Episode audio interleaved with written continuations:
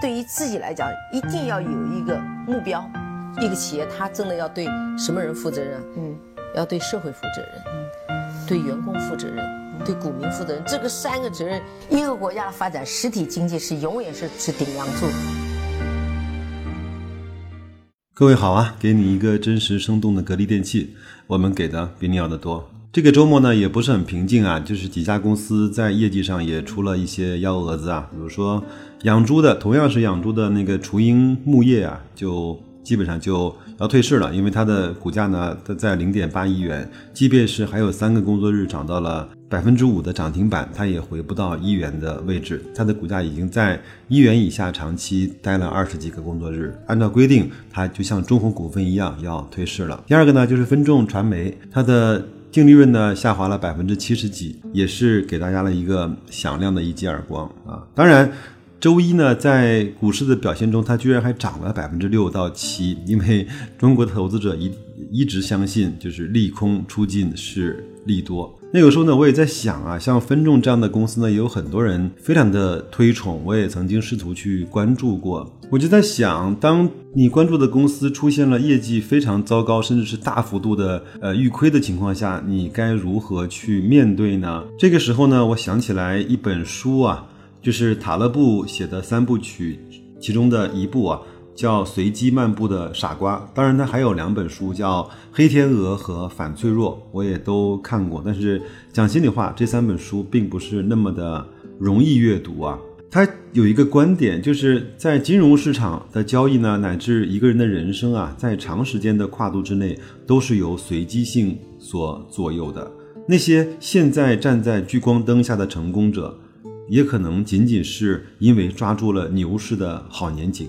有些人觉得自己聪明绝顶、无所不能，只是因为黑天鹅还没有找上他。塔勒布说呢，在投资的过程中，有点像俄罗斯的转盘。大家知道什么叫左轮手枪？里面有六发子弹的位置，只放进去一发，然后随机的转动轮盘，然后呢对着自己的脑袋开枪，这就叫俄罗斯的转盘。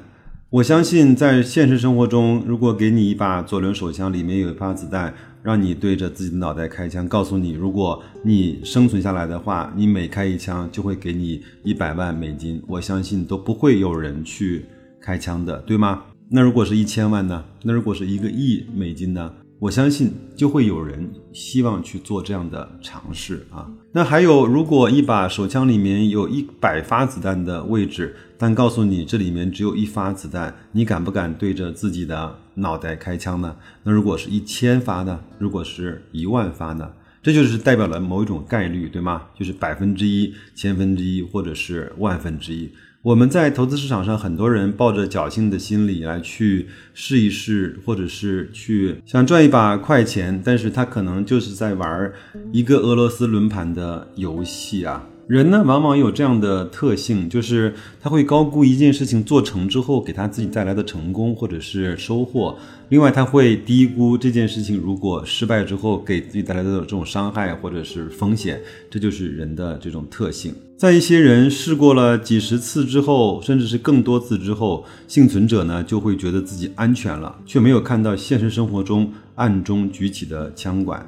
这些人也就是被塔勒布称为随机漫步的傻瓜。问题的关键在于，黑天鹅的概率极低，会造成重大的影响，而绝大多数的人呢，却没有把黑天鹅事件考虑进自己的交易体系中。当黑天鹅来袭的时候，这些傻瓜毫无准备，要么直接爆仓，要么死不认错，套牢而死。总之呢，都是被打回原形，把之前所有的赚的钱。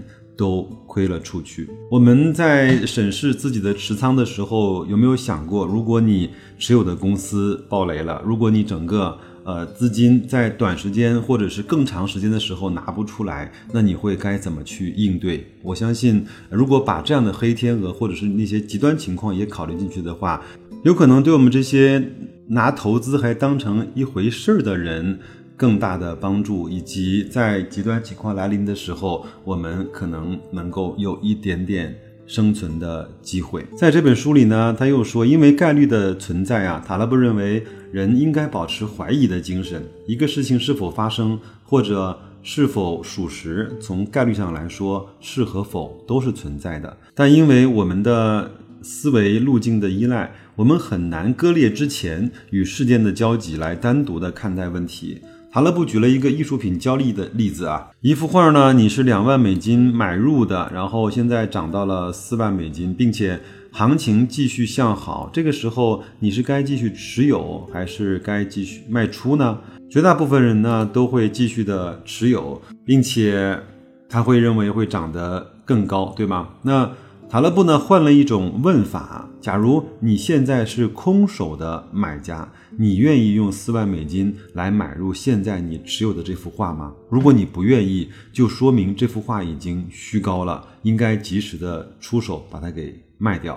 那我们是不是也可以用这样的一种方式来去检核自己手中持有的股票呢？对吧？所以塔勒布呢非常钦佩索罗斯的一点就是，他可以随时推翻之前的市场观点或者是交易策略，而且一点都不感到脸红，也也坚持了很多年的这种交易体系和所谓的投资的这种理念，是不是也经常被自己所去推翻呢？呃，如果经常推翻自己，获得重新的认知，那我们在这条路上就稍微的走的。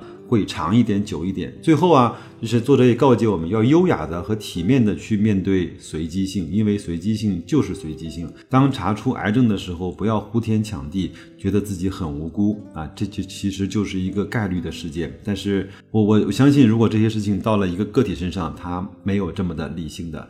好吧，时间关系就先聊这么多。先从检核我们自己的持仓开始，试着推翻我们坚持了很久的交易理念和投资的方法，从而能够更从容和优雅地面对那些极端情况可能要降临在自己身上的时刻。如果你愿意的话，你可以抽空去读一下塔勒布这三本书：《黑天鹅》、《随机漫步的傻瓜》和《反脆弱》。我保证你会读得非常的。累的好吗？那就这样，祝各位投资愉快，再见。